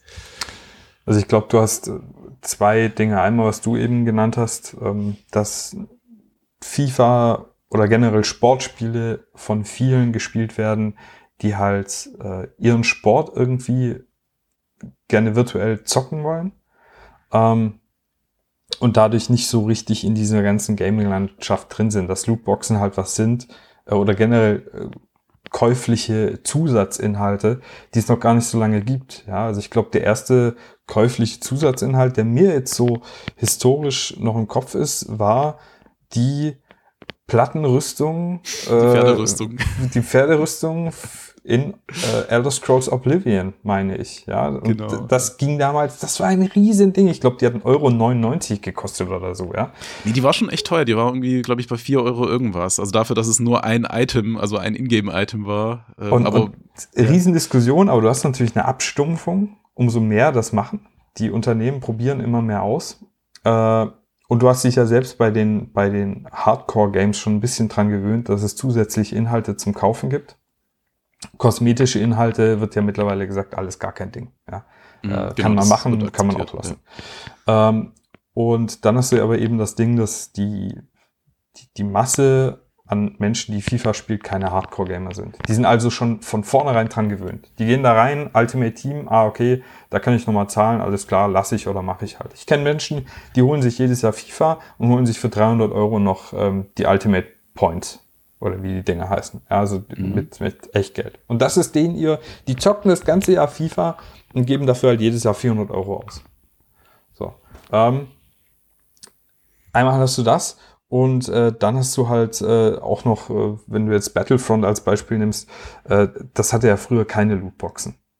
Und dann hast du auch mit Star Wars so eine sehr konservative Fangruppe. Also es sind ja alles so alte Männer wie wir zwei jetzt, ja. Da schließe ich Nick mal aus. Aber ähm, für wen ist ein Darth Vader wirklich noch, ein, noch eine Ikone, ja? Das, das sind halt so Typen wie wir und aufwärts. Ja, weil die, die Kids, die finden dann schon irgendwie wieder Kylo Ren oder so cool. Für die ist wahrscheinlich eine Lootbox auch kein großer Stress. Aber wir denken uns halt, Herrgott, sag ja, ich habe jetzt dafür 60 Euro bezahlt oder 50 Euro und jetzt soll ich dazu irgendwie noch irgendeinen anderen Käse kaufen. Was soll denn das? Ähm, ja, und ich glaube, äh, man muss, man muss diese Spiele wirklich ein bisschen voneinander separieren, was, was auch den Zugang dazu angeht, also auch die Altersstruktur. Äh, du hast natürlich bei uns, wenn wir dann noch zusätzlich was kaufen sollen, ich denke mir dann auch immer, also ich zock FIFA auch ohne Echtgeldeinsatz. Ähm, ich denke mir immer, das ist mir nicht wert. Ja? Mir ist völlig wurscht, ob ich jetzt einen Mbappé im Team habe. Hauptsache ich zock und ich verbessere mich so ein bisschen und ich habe dann meine Erfolgserlebnisse. Und wenn ich halt gegen so ein Team verliere, was irgendwie lauter so, äh, gibt ja auch mittlerweile so ähm, Ikonen, äh, also du spielst dann mit irgendwelchen klassischen Spielern, zum Beispiel Lothar Matthäus äh, habe ich jetzt vorhin genannt, dann hast du den mit einer unfassbaren äh, Bewertung in, in deiner Mannschaft drin bei Ultimate Team. Wenn ich dagegen sowas verliere, ist es mir auch egal. Aber du hast natürlich auch viele 12, 13, 14-Jährige, die halt ihr Taschengeld da investieren. Und für die ist das halt, also für die ist das halt ihr Hobby, ne? Und, und denen geht's halt vor allem drum, eben ihre Ikonen im Team zu haben. Und dann zahlen die halt auch für so ein Messi Kohle. Und dann wünschen die sich von ihren Eltern zu Weihnachten halt Karten, um sich Messi kaufen zu können. Also ja, und da haben wir eben diese zwei Aspekte angesprochen. Zum einen gibt's schon eine Community, die da auch mitmacht und äh, da auch ihren Spaß dran findet. Und äh, zum anderen äh, gibt es auch immer wieder kritische Stimmen ähm, aus der Community. So, also die kann EA aber so ein bisschen getrost übergehen, dadurch, dass dieses Spiel ähm, im, zum Beispiel im Jahr 21 das meistverkauftete Spiel in ganz Deutschland gewesen ist. Ähm, also EA kann, hat da eben auch die Position zu sagen, ja, naja, ist uns egal so ein bisschen. Hm. Genau, sie sind so groß, dass äh, quasi ein bisschen ein kleiner Aufschrei denen gar nichts mehr aufmacht. Aber ein wichtiger Punkt, den du, Steffen, gerade noch angesprochen hast, bei den Kindern und Jugendlichen, also da gehen bei mir natürlich so die Alarmglocken an, äh, weil das genau das Thema ist, was uns auch in der Computerspielschule immer wieder beschäftigt. Ähm, dass da sagst du eher Taschengeld. Also grundsätzlich, wenn ich jetzt ein Spiel gerne spiele, wie du gesagt hast, auch als wenn ich jetzt nur FIFA im ganzen Jahr spiele und dann ein bisschen mehr da draus gebe, kann man sagen, okay, ist ja okay, ich verbringe auch viel Zeit mit dem Spiel. Äh, bei Kindern ist natürlich das Problem, wenn sie es nicht einschätzen können. Manchmal ist es auch tatsächlich so blöd, das klingt, die Kreditkarte der Eltern, die dann einfach äh, in dem Account irgendwie gekoppelt ist und ähnliches und dann plötzlich die Eltern sich wundern, warum sie eine riesen Rechnung auf dem Tisch haben. Und ähm, zum einen, wie gesagt, das kann sehr schnell ausarten. Und der Hauptpunkt ist, und da sind wir bei den ganz kritischen Sache, Lootboxen, ähm, also wir haben es jetzt noch nicht erwähnt, aber die Verbindung zum Glücksspiel ist ja natürlich da auch gleich gegeben. Was äh, unterscheidet Lootboxen von Glücksspiel? Es gibt da noch Unterschiede, das wurde auch von USK jetzt nochmal speziell für FIFA so nochmal ein bisschen unterschieden. Ähm, aber zum Beispiel in Belgien äh, wurden Lootboxen oder Spiele, die solche Mechaniken haben, verboten. Und auch in Niederlande ist da echt ein Kampf. Und Spiele wie Diablo Immortal, ähm, was ja auch als äh, Free-to-Play-Spiel mit extremen ja, sage ich mal, kritischem Geschäftsmodell dahinter äh, auf den Markt gegangen ist, ähm, das ist dort erst gar nicht erschienen. Äh, FIFA, also Nick, du hast dich da auch ein bisschen äh, schlau gemacht und ein bisschen recherchiert, wie da der aktuelle Stand ist. Also Niederlande, also in Belgien ist glaube ich nach wie vor jetzt verboten. In Belgien ist das, äh, sind der Ultimativboxen und äh, mhm. eben die Echtgeldverknüpfung der FIFA Points äh, nach wie vor verboten. In den Niederlanden stand äh, äh, seit 2020 stand diese Echtgeldverknüpfung unter Strafe. Also EA musste eine halbe Million äh, zahlen pro Woche, die diese Echtgeldverknüpfung äh, besteht. Und EA ging dann aber äh, in Berufung und hat im letzten Jahr Recht bekommen, sodass diese 10 Millionen Euro Strafe, die ihnen dann gedroht hätten, ähm, dass sie die nicht bezahlen mussten. Und seitdem äh, versucht sich äh, die Niederlande äh, versucht sich die Niederlande aber an einem äh, neuen Glücksspielgesetz. Da sind auch schon wohl sechs Parteien ähm, dafür und äh, ja vermutlich um gegen EA und die um gegen die Lootboxen vorzugehen. Mhm. Also es war ein ganz juristischer Vorgang und da hat man gemerkt, okay, mit dem alten Glücksspielgesetz äh, konnte EA quasi in Berufung gehen und, und sich da noch gegen wehren, aber die sind jetzt da dahinter dran. In Deutschland finde ich auch, ist eine un sehr, sehr, finde ich, unschöne Entwicklung in den letzten Jahren. Da wurde ja Glücksspiel, auch online, Glücksspiel, Online-Casinos und so weiter, alles legalisiert. Äh, Sportwetten sind auch ein Thema, da möchte ich gar nicht erst drauf. Ich weiß nicht, Steffen, vielleicht wirst du dich da in einer Folge mal intensiver damit auseinandersetzen. Äh, passt ja eher dann auch zum Fußball noch dazu. Aber in Deutschland ist die Entwicklung eher, dass es, sage ich mal, ein bisschen liberalisiert wird. Ähm, das Einzige im Jugendschutz, es gibt ein neues Jugendmedienschutzgesetz, da soll das auch mit einspielen, also gerade auch so Faktoren, also USK, wir hatten ja wie gesagt die letzte Folge bei uns im Game-Based Podcast, ähm, ging so ein bisschen über die USK und äh, da gibt es ja das Bekannteste ist einfach diese Alterseinstufung ab 0, ab 6, ab 12 und so weiter und äh, an der wird jetzt sich auch nicht viel ändern. Da wird in der ersten Linie ähm, auch so die Jugendgefährdung in Form von ähm, ja beispielsweise Gewaltaspekten in Spielen ähm, mit einbezogen, aber so Themen wie jetzt äh, Glücksspielmechaniken oder auch bei FIFA muss man auch sagen, leider in der, großen Diskussion auch die offenen Chats. Also äh, neulich kam ja eine gute Kollegin von mir äh, auf mich zu und hat gemeint, boah, weißt du schon, dass FIFA äh, so das Paradies für Pädophile ist, äh, weil dort über offene Chats äh, Kinder angesprochen werden von äh, sage ich mal, älteren Männern. Also ich will das Thema jetzt gar nicht zu groß aufhängen, aber das ist auch ein Problem, was einige Online-Spiele in der Tat äh, gerade haben und FIFA, weil es jetzt gerade auch von vielen äh, Kindern und Jugendlichen auch gespielt wird, da auch, sag ich mal, unter diese Problematik leidet. Ich weiß nicht, Steffen, hast du da eine Meinung dazu oder hast du da ein bisschen was mitgekriegt?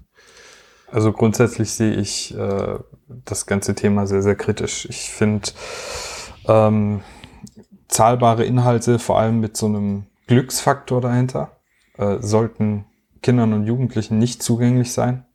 Ähm, man kann es für mich auch nicht mit Panini-Bildern oder so vergleichen, weil du fängst jedes Jahr wieder aufs Neue an. Das heißt, wenn ich mir diese Saison ein brutales Team erspiel oder erkauf, wenn jetzt FIFA 24 rauskommt, oder das wird ja nicht mehr rauskommen, ja, aber der nächste EA Sports Ableger mit Ultimate Team, dann fange ich wieder von vorne an. Das heißt, ich baller Kohle in den Wind habe dafür nur kurzzeitigen Gegenwert und EA Sports schaltet ja irgendwann die, die Server für diese Spiele ab. Äh, das heißt, ich kann also nicht mein Panini-Heftchen irgendwo rauskramen und mit, mit DLSD an da drüber hängen und wir gucken uns Oliver Kahn nochmal im, im Bayern-Trikot an und sagen, cool, hast du die Karte damals auch 40 mal doppelt gehabt? Ähm, sondern das ist dann halt einfach weg. Ähm, ich finde, wie du auch vorhin gesagt hast, als Kind und Jugendlicher hast du überhaupt gar keinen Bezug dazu oft, wie viel das wirklich wert ist. Also ich kann mich auch noch dran erinnern, ich hatte vorhin schon mal über mein Nintendo 64 äh, äh, gesprochen. Das war eben meine erste eigene Konsole und ähm, da haben die Spiele 120, 140 D-Mark gekostet. Und das war schon also richtig, richtig, mhm. richtig viel Geld. Und bei mir war es aber so zu Hause, da gab es ein bisschen Taschengeld und für den Rest musste ich arbeiten. Ähm, jetzt ist das eine große Investition. Ähm, das Ding ist, ich bin mir ziemlich sicher, dass viele Kids äh, deutlich mehr Geld jedes Jahr in FIFA investieren über diese Mikrotransaktion. Du wirst ja ständig angefixt. Äh, jetzt hast du die geile Karte bekommen. Ähm, hier mach mal die Aufgabe noch, dann kriegst du noch fünf Packs. Ah, hat wieder nicht gereicht für den neuen Superstar. Naja, du kannst dir aber übrigens auch diese Coins kaufen und dann kannst du dir ganz easy, hey, kostet nur 2,99 Euro. Kannst dir ganz easy mal drei Packs oder fünf Packs kaufen. Ah, hat wieder nicht geklappt? Ja, Mensch, oder es hat geklappt cool, dann mache ich das direkt nochmal. Ähm, also für mich ist es wirklich so, das ist Glücksspiel. Äh, du hast zwar Chancen angegeben, aber Chancen, also hast du auch im Roulette. Ähm, und die Kinder, die steckst ja auch ins Casino und sagst, äh, hier hast du 500 Euro, have fun, wir sehen uns in einem Jahr wieder. Äh, und überlässt die da den Casino-Betreibern. Ähm, und das andere mit den offenen Chats, was du jetzt angesprochen hast, ich glaube, das ist auch ein Problem. Insofern, äh, ich weiß gar nicht, ob es in FIFA direkt einen offenen Chat gibt, aber du hast eben über solche Games natürlich über die ähm, Kommunikationsplattform der Konsolenanbieter äh, relativ leichten Zugang zu Kindern und Jugendlichen. Und selbst wenn es da nicht um sowas geht, aber äh, da wird natürlich auch ziemlich viel Mist geredet. Und ähm, wie oft ich mich schon, also ein anderes Spiel, was ich viel gespielt habe, ist Rocket League. Da habe ich den Chat mittlerweile ausgestellt, weil da wirst du halt von morgens bis abends nur beleidigt. Und das ist natürlich auch ein sehr, sehr toxisches Umfeld, äh, ein Umfeld, in, in dem toxische Maskulinität äh, krass gelebt wird und glorifiziert wird. Und da, da muss man sich dann natürlich auch fragen, inwiefern habe ich als Elternteil überhaupt noch einen Einfluss darauf, wie mein Kind äh, wie die Entwicklung meines Kindes ist. Ähm, weil selbst wenn ich mir angucke, ach, das ist ein, das ist ein Fußballspiel, das ist ja nett, das kann er ja machen. Du weißt ja gar nicht, was da über den Chat kommt, was da für, für äh, Ausdrücke, Gewaltfantasien etc. pp. an dein Kind reingetragen werden, was es ja verarbeiten muss, äh, wo man sich gar nicht sicher sein kann, hat es überhaupt schon die Reife dafür, das wirklich zu verarbeiten. Ähm, Und wie gesagt, das ist ja auch eine, eine Sache, die im Freundschaftskreis dann positiv bewertet wird. Äh, also wenn du verlierst und du beschimpfst den Gegenüber, dann macht man sich darüber lustig. Hahaha, ja. Der hat zwar 2-0 gewonnen, aber dem hast du jetzt einen schönen Ausdruck gedrückt oder eine schöne Beleidigung gegen die Mutter oder so. Und ich glaube, dass das grundsätzlich einen sehr, sehr negativen Einfluss hat. Und ich finde, dass ähm, Firmen, die das anbieten, wir befinden uns nicht mehr in einer Zeit, äh, wo wir hier über ähm, fünf Entwickler in der Garage sprechen.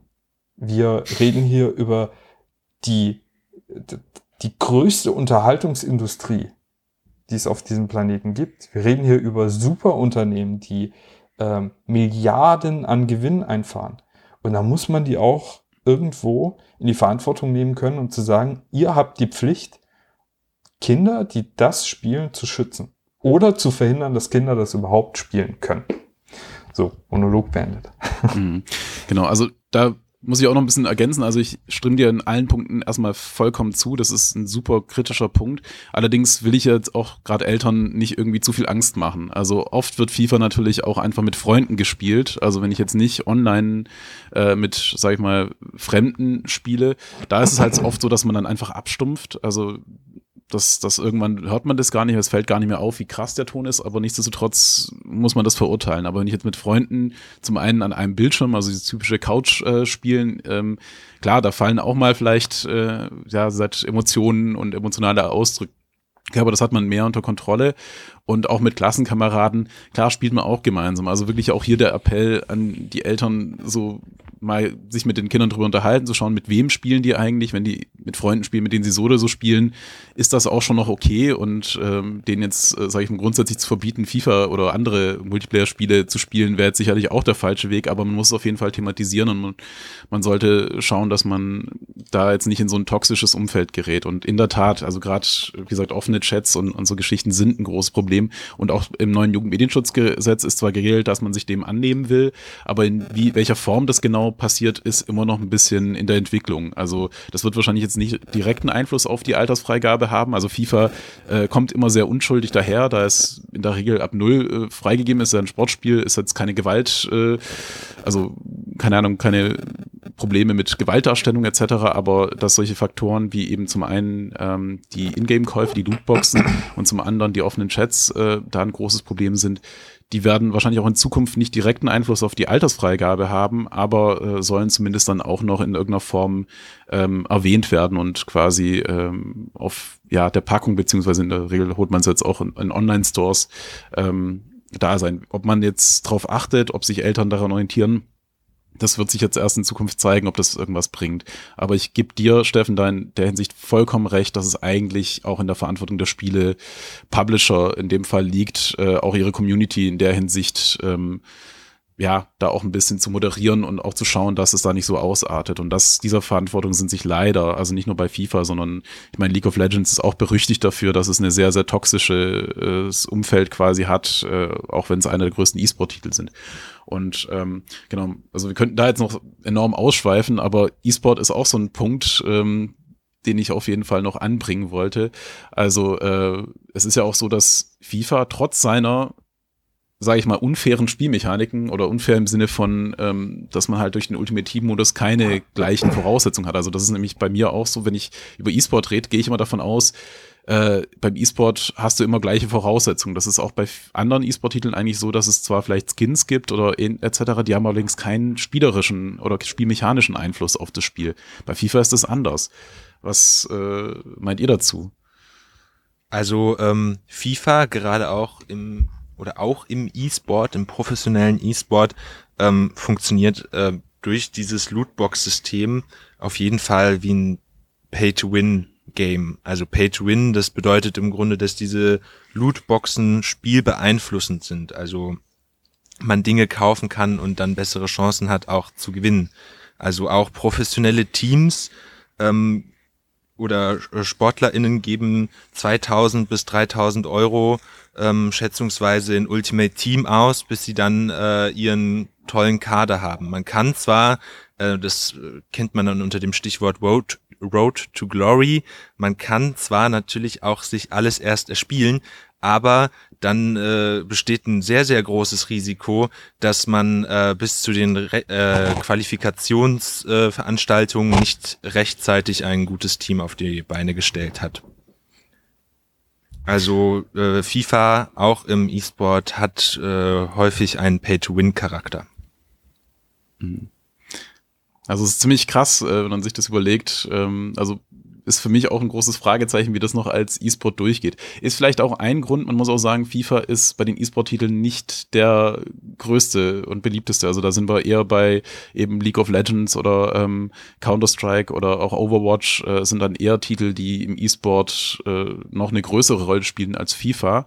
Aber nichtsdestotrotz äh, wird FIFA und vor allem auch dann, wenn man wiederum mit dem deutschen äh, Sportbund etc. redet, die ja auch in den letzten Jahren immer wieder sich mit der Thematik auseinandersetzen mussten, ist E-Sport Sport, ist oft die Argumentation, ja, äh, wegen Gewalt und so können, schließen wir dann Spiele wie League of Legends oder auch gerade Shooter und so per, per, se aus. Das kann doch kein Sport sein, äh, weil da die Gewalterstellung so groß ist. Aber FIFA oder Sportsimulationen, die sind dann wiederum okay. Ähm, der Faktor Pay to Win, also das wurde nie diskutiert. Also ich war da auch bei äh, einigen Sitzungen auch dabei hier in Stuttgart und, und, und, und durfte so ein bisschen äh, ja, mitreden und ein bisschen auch äh, Input geben. Und mich hat es echt gewundert, dass, ja, wie gesagt, dieser Gewaltfaktor wird extrem diskutiert oder man muss ja sagen, es geht ja um die Gewaltdarstellung und auch ein bisschen die Fantasy-Darstellung, die dann, oder Fantasieelemente, die noch mit reinnehmen. Das ist ein Riesenproblem für den Sport. Aber ähm, dass das Spiel an sich durch den Ultimate-Modus eigentlich unfair wird im E-Sport, das, ganz ehrlich, das wurde nie angesprochen. Also jetzt speziell beim VfB hatte ich vor anderthalb Jahren ein Gespräch mit dem aktuellen Präsidenten Klaus Vogt. Äh, der VfB hatte damals seine E-Sport-Abteilung ähm, geschlossen. Mhm. Äh, und es hieß auch damals, dass es auf absehbare Zeit nicht wieder eingeführt werden würde, weil äh, es sich in den Sportarten im E-Sport, also in den, in den Games im E-Sport, ähm, die sich rentieren würden, das würde nicht zur Vereinsphilosophie passen. Also man hat FIFA äh, spielen lassen und das wurde auch ein bisschen beworben. Man hat auch sehr, sehr gute Spieler dann geholt. Äh, und das hat sich aber wohl einfach nicht gerechnet, ja, weil die virtuelle Bundesliga da jetzt nicht so viel Preisgeld ausgibt und und und. Ähm, und die anderen Sachen, also LOL oder Counter-Strike oder so, das wollte man eben nicht spielen lassen weil das zu gewalttätig sei. Mittlerweile der neue Vorstandsvorsitzende Alex Werle, der hat da noch mal ein bisschen Gas gegeben. Jetzt gibt's für die E-Sport beim VfB. Äh, bislang glaube ich auch wieder nur FIFA. Äh, aber es gibt jetzt nicht nur FIFA als äh, in der virtuellen Bundesliga, es gibt mittlerweile auch äh, jemanden, der FIFA Trading betreibt. Also äh, es gibt äh, Kanäle auf Twitch, äh, von, von Streamern, Streamerinnen, die beschäftigen sich nur damit, wie kriegst du die besten Karten? Wie handelst du am besten mit diesen Karten? Ja, und äh, das ist auch völlig krass, weil das diesen ganzen Markt auch verschiebt. Äh, also sie versuchen auch eben diesen Markt so gut es geht selbst zu manipulieren. Das ist eher wie so ein Börsenspiel, was die dann da haben. Äh, aber grundsätzlich denke ich, ähm, ist es natürlich, wenn du, wenn du eine Sache jeden Tag betreibst oder mehrmals in der Woche betreibst, um besser zu werden, ist es ein Sport äh, oder kann es als Sport bezeichnet werden, ähm, dass man sich da so ein bisschen äh, die Gewalt irgendwie als, als Unterscheidungskriterium oder Ausscheidungskriterium sieht, finde ich ein bisschen dämlich, weil die kleinen Kinder vor den Fernseher setzen, wenn, wenn sich zwei erwachsene Männer mit 120 Kilo gegenseitig auf die Nase boxen, das geht dann schon. Aber, äh, oder Herr der Ringe, das guckt man dann gern, oder Harry Potter oder so. Äh, aber wehe, wehe, wehe, äh, man klickt da irgendeinen Helden mit einer Rüstung durch die Gegend und ähm, lässt ihn irgendwelche irgendwelche schleimigen, übergroßen Regenwürmer äh, den Chaos machen oder sowas. Ja. Ähm, also ich glaube, für viele ist einfach dieses ganze Thema E-Sport suspekt. Das merke ich ja auch, wenn ich mit Menschen in meinem Umfeld spreche, dass da lauter Jugendliche hocken und jubeln, wenn irgendwelche anderen hm, oft bisschen unsportlich aussehenden da sitzen und, und gegenseitig wild auf der Tastatur rumhacken. Äh, viele Erwachsene checken das halt nicht. Und dann ist es halt erstmal auch verkehrt. Fußball hingegen, das checkt man. Das ist okay, weil ich habe auch schon den Beckenbauer gesehen. Also ist das okay, das ist ein guter Dude, äh, das darf mein Junge dann gucken. Und ich glaube, da ist irgendwie so ein bisschen eine Diskrepanz, weil wenn du jetzt gerade sagst, hier in irgendwelchen Gremien oder so, wer sitzt denn da? Da sitzt ja keiner mit 30, da sitzt auch keiner mit 20, da sitzen Leute mit, mit 50, 60 plus und die verstehen es halt einfach nicht. Und ich glaube, dass sich das in den nächsten Jahren und Jahrzehnten deutlich normalisieren wird und dass wir auch die Diskussion da auf ein ganz anderes, äh, auf eine ganz andere Ebene heben, nämlich genau darauf, was ist wirklich Sport, was ist äh, zu befürworten, ähm, womit müssen wir uns eigentlich auseinandersetzen, ist ist Gewalt ein Thema, ist Nacktheit ein Thema, ist, äh, sind, äh, ist harte Sprache ein Thema, diskriminierende Sprache, äh, Glücksspielfaktoren etc. pp. Und ich wünsche mir eigentlich, dass die Diskussion da sachlicher wird und nicht nur, ähm, da kann ich einen Typ steuern, der aussieht wie, äh, wie Lucifer und ein glitzerndes Schwert in der Hand hält, dann ist es schlecht. Aber wenn ich äh, Cristiano Ronaldo, der jetzt auch keine wirklich ähm, sympathische Figur eigentlich ist, wenn man sich seine, seine Rechtsstreit und so anguckt, ja, ähm, wenn man den steuert, dann ist das okay. Ein Punkt, den ich noch anbringen wollte, genau, das, e äh, das Trading, das hatten wir jetzt nur kurz erwähnt. Ähm, Nick, auch da hast du ein bisschen recherchiert. Kannst du uns ein bisschen erzählen, was da dahinter steckt? Weil wir haben ja zum einen, okay, wir haben diese Panini Booster Packs, äh, die man halt sieht, aber dass man jetzt diese Spiele auch kaufen, verkaufen kann, das hatten wir jetzt bisher noch nicht angesprochen. Kannst du uns das noch ein bisschen erklären und erläutern? Also es gibt noch einen eigenen Bereich, äh, der Transfermarkt heißt äh, in Ultimate Team. Dort können äh, die SpielerInnen ihre Kärtchen verkaufen. Also einzelne Karten können da verkauft werden zu einem gewissen Marktwert. Also äh, es gibt ja dann zum Beispiel von dem von Antonio Rüdiger so und so viele äh, Ausgaben und der kostet dann im Schnitt dann so 160.000 Coins. Und da kann man sich also viele Karten auch einzeln kaufen. Ähm, und deswegen, oder es gibt eben, wir hatten es vorhin schon mal angesprochen, Steffen, da hast du es schon mal kurz erklärt, dann eben die Strategie des Tradings. Das bedeutet einfach, dass man da durch geschicktes Verkaufskalkül äh, möglichst viele FIFA-Coins einnimmt, äh, um dann eben auch auf die Echtgeldverknüpfung verzichten zu können häufig. Genau, und da gibt's zum Beispiel ähm, eine Strategie, die heißt äh, Snipen oder auch Flipping.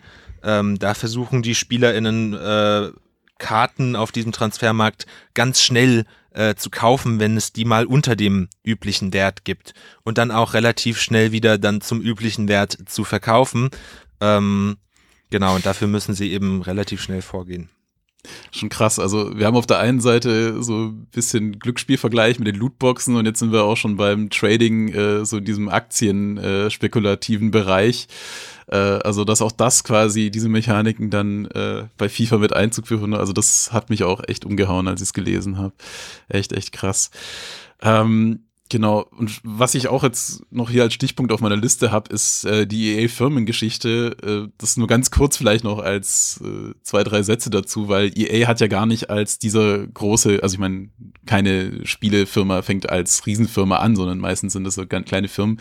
Aber Electronic Arts, also der Name sagt's ja schon, war eigentlich damals, als sie gegründet wurden, äh, hat sich daraus ausgezeichnet, dass sie eher einen Kunstbezug hatten und, und irgendwie künstlerisch arbeiten wollten. Ich glaube, diese Bewegung gab es in den 80ern schon auch bei anderen Firmen, aber Trip Hawkins, der Gründer von Electronic Arts, ähm, hat das so ein bisschen in Abgrenzung zu den gängigen Spieleherstellern wie Atari ähm, äh, gemacht und hat eben diese etwas avantgardistisch anmutende Position stark gemacht, dass man jetzt doch auch die äh, EntwicklerInnen als AutorInnen mehr äh, in den Fokus nehmen sollte. Genau, und äh, später ähm, sind dann aber auch äh, schon Madden und NHL ähm, große Titel geworden, die äh, also American Football Simulation und die Eishockey Simulation aus den USA und sind dann auch so ein bisschen ein Vehikel geworden. Da, damit haben die viel Geld eingenommen. Ähm, und den Sprung nach Europa hat EA dann eben mit FIFA gemacht. Da haben damals äh, das niederländische Team äh, von EA hat damals versucht, äh, in den USA ähm, äh, EA dazu zu bewegen, also die Chefs dazu zu bewegen, ähm, eine Fußballsimulation äh, in Anlehnung an Madden oder NHL ähm, zu kreieren. Und schnell ging es eben auch darum, eine realistische Fußballsimulation zu machen. Und da war es bei einigen äh, Entwicklern wohl tatsächlich äh, so, dass ihre erste Amtshandlung darin bestand, nach äh, Genf zu FIFA zu fliegen und Lizenzverträge ähm, klar zu machen, sage ich mal. Mhm. Und genau, so äh, äh, kam EA dann nach Europa. Heute äh, ist es einer der größten äh, Spielehersteller und Spielepublisher ähm, und FIFA ist äh, macht einen Großteil der, des Gesamtumsatzes aus. Ja, und vor allem auch dieser Ultimate Team-Modus. Ich glaube, was war es irgendwie fast ein Drittel der Einnahmen laufen von EA, also nicht nur von FIFA, sondern von EA laufen über diese Ingame-Käufe vom Ultimate Team-Modus. Ähm, aber auf jeden Fall spannende Geschichte und man merkt auch, also wie gesagt, äh, dass da Madden und die anderen Sportarten da eigentlich schon den Vorreiter waren, auch wenn jetzt für uns FIFA mit Abstand das präsenteste ist. Aber wer sich dafür mehr interessiert, auch im Stay Forever Podcast haben sie eine tolle Folge zur NHL und äh, erläutern da auch die Geschichte noch ein bisschen tiefer. Das äh, können wir jetzt äh, alleine auch schon zeitlich nicht mehr machen. Wir sind jetzt auch schon ganz gut im Gespräch und ich glaube, wir haben tatsächlich alle Themen, die wir uns ein bisschen vorgenommen haben, äh, auch jetzt so, ja, vielleicht jetzt nicht ganz umfassend, aber zumindest äh, ganz gut behandelt. Und mich würde jetzt so ein bisschen noch so ein persönliches Fazit äh, interessieren, nachdem wir jetzt uns äh, ziemlich lange unterhalten haben. Was äh, und auch ein bisschen, also Steffen, du hast es ja gemeint, du kaufst ja trotzdem jedes Jahr ein neues FIFA. Ich werde es wahrscheinlich nach wie vor nicht tun. Ähm, aber was wünschst du dir denn jetzt in Zukunft oder was macht für dich ein gutes Fußballspiel aus und was wünschst du dir in, in Zukunft von Fußballspielen? Egal, ob es ein FIFA ist oder ja, vielleicht, wer weiß, kommt ja auch überraschenderweise irgendein anderes Fußballspiel mal auf den Markt und schafft äh, was Neues. Was wäre denn für dich was wären denn so wichtige Faktoren? Was müsste ein gutes Fußballspiel erfüllen? Also schön wäre es natürlich, wenn man ein bisschen mehr Kontrolle über das Geschehen auf dem Platz hat. Ähm, oder dass das, äh, ähm, dass es alles ein bisschen nachvollziehbarer wird und dass es eben nicht nur auf äh, Schnelligkeit der Spieler oder Spielerinnen dann beruht, ob man erfolgreich ist. Äh, aber grundsätzlich muss man sagen, dass das FIFA 23, das war wahrscheinlich das spielerisch beste FIFA aller Zeiten. Äh, wird ja auch das letzte FIFA jetzt vorerst mal sein, weil EA Sports ähm, quasi jetzt die FIFA-Lizenz dann nicht mehr hat ab kommendem Jahr. FIFA will dann ein eigenes, also der FIFA-Verband will dann ein eigenes Spiel rausbringen und EA Sports bringt dann, äh, ich glaube, es das heißt irgendwie EA Sports äh, Club Football oder irgendwie sowas oder EA Sports FC oder so wollen sie dann rausbringen. Ähm, was ich mir noch wünschen würde, ähm, wäre tatsächlich mal wieder ein gescheiter Karrieremodus als Spieler.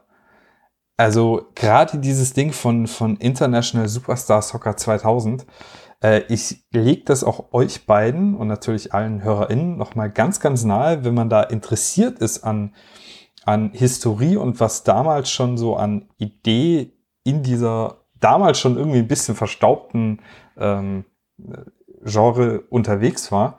Ähm, schaut euch das nochmal notfalls über einen Emulator oder so an. Es ist super spannend, ähm, so ein storygetriebenes Ding in so einem Sportspiel zu haben. Das fände ich geil. Ja, und, äh, und zwar nicht, also es gab ja auch in den letzten Jahren immer mal wieder so Versuche, äh, so Karrieremodi mit Story einzu, äh, einzubauen, wo man dann aber furchtbar unsympathische Protagonisten meistens hatte, ähm, die so diesen ganzen Fußball-Swag da irgendwie mitgenommen haben, äh, ist natürlich wahrscheinlich heute für die Idolisierung ähm, irgendwie wichtig, äh, aber ich will halt keinen verwöhnten Bling-Bling-Typen spielen, sondern habe da echt Bock, äh, weiß nicht, äh, da von 0 auf 100 mit meinem eigens kreierten Profi da irgendwie durchzustarten und in meiner Lieblingsmannschaft mich übers Training oder so mit der Zeit dann an die erste Mannschaft ranzukämpfen und dann den VfB irgendwann mal wieder in, äh, zu Ruhm und Glorie zu verhelfen. Ähm, das wäre ein großer Wunsch von mir. Ansonsten spielerisch wird sich da nicht so viel tun. Äh, ist aber auch gut. Mir reicht das äh, jedes Jahr mittlerweile eher dann über den Game Pass mir das dann zu holen. Ähm, und mir ist es wirklich wichtig, auch wenn das ein bisschen traurig ist, aber halt, dass ich immer die aktuellen Kader habe. Und das ist der Grund, warum man sich's holt. Äh, ich glaube, einen anderen Grund gibt's da nicht, sondern wirklich, man möchte mit dem aktuellen Kader seiner Mannschaft, so geht's mir zumindest, Erfolge feiern, die im wahren Leben nun mal äh, leider weit, weit weg sind. Hm. Das ist ja auch so ein Punkt, äh, ist glaube ich auch bei der Switch-Version, äh, Nick hatten wir es im Vorgespräch davon, dass da eigentlich ja nur die Karte aktualisiert werden, auch die Engine etc. auch aufgrund der Switch-Hardware, die dahinter steckt, äh, überhaupt nicht da ist und es trotzdem jedes Mal, glaube ich, 40 Euro kostet. Ja, 40 Euro. Ja, also das ist schon, schon krass. Ähm, ich kann es auf jeden Fall voll nachverstehen. Also nur kurz noch als Ergänzung. Also ich habe es aber schon richtig verstanden. FIFA verliert zwar die Liz äh, EA verliert zwar die Lizenz von FIFA, aber trotzdem die Teams und die äh, Spielerlizenzen bleiben erhalten. Die bleiben erhalten. Also äh, auch weiterhin wird äh, in EA Sports FIFA man dann mit äh, sehr vielen Teams spielen mhm. und ähm, mit vielen real, realen Teams spielen können. Und da wären wir vielleicht auch schon so bei meinem persönlichen Fazit. Ähm, ich glaube, äh, ich wünsche mir zweierlei. Einmal, dass ähm, es auch mehr und Spielmodi wieder gibt, die ein bisschen das gemeinsame Spielen auf der Couch auch äh, ähm, schön machen. Also da kann man zwar heute auch schon viel machen, aber ähm, ich wünsche mir da noch noch mehr Input. Also dass ich nicht immer so alleine vor dem Rechner sitzen muss, sondern es auch schöne Spielmodi gibt. Ähm, die man dann zu zweit zum Beispiel auf der Couch spielen kann. Und äh, andererseits, äh, da kommen wir wieder zu den äh, Lizenzen, würde ich mir noch, also ich würde mir äh, noch mehr Teams wünschen, die äh, ähm, dargestellt und repräsentiert werden. Ähm, genau, es ist äh, diese Lizenzen da hat FIFA ja auch nicht alle, aber äh, eben die äh, europäischen Lizenzen. Und mir ist es tatsächlich gar nicht so wichtig, jetzt unbedingt jedes Spiel mit Paris Saint-Germain zu bestreiten, aber vielleicht auch so ein bisschen die globale Spielkultur ein bisschen besser kennenzulernen. Und ähm, ja, das würde ich mir auch wünschen für einen neuen Teil. Ja, also ich finde es auch spannend, zum Beispiel auch Frauenfußball da noch stärker in den Vordergrund zu rücken, was ja auch jetzt tatsächlich in Europa zumindest in, jetzt im letzten Jahr nochmal einen ganz großen äh, Push erfahren hat. Ähm, auch Street Soccer, glaube ich, also gab es auch mal einen Modus, dass man auch auf der Straße spielen konnte. Also das wäre was, was ich persönlich als, also mir, ich kann mit den ganzen Vereinen, Lizenzen sowas eh nicht viel anfangen, aber ich fände sowohl, was Steffen gemeint hat, äh, super spannend, mehr Storytelling im, im Spiel zu haben. Also auch wenn das manchmal sehr unbeholfene Experimente sind, wäre das was, was mich vielleicht sogar reinziehen würde.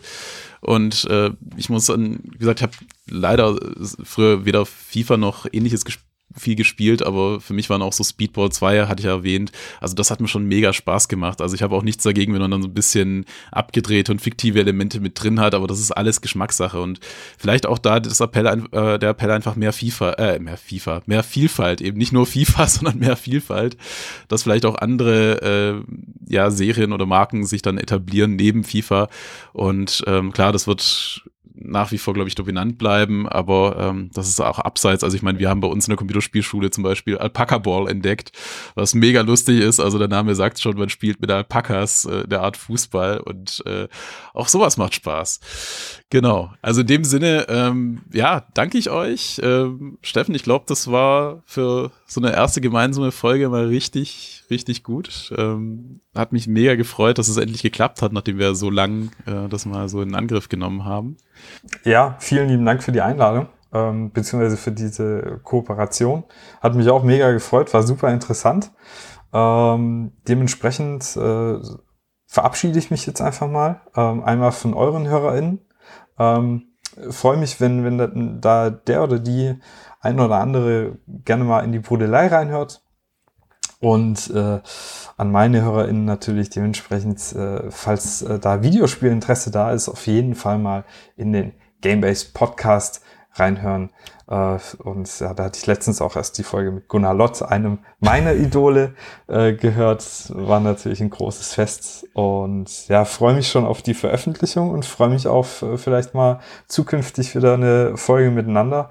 Ähm, genau, und äh, sage insofern mal vielen Dank nochmal. Bis dahin auch danke Nick nochmal. Also du hast da, glaube ich, äh, was so die Recherche angeht, mit Abstand am meisten äh, Zeit und Arbeit investiert und deswegen äh, vielen Dank, dass du da dich so toll eingebracht hast. Sehr, sehr gerne und äh, auch vielen Dank äh, an euch beide. Es war ein sehr schönes Gespräch und hat mir viel Spaß gemacht. Also, in dem Sinne, macht's gut und bis bald. Ciao, ciao. Tschüss.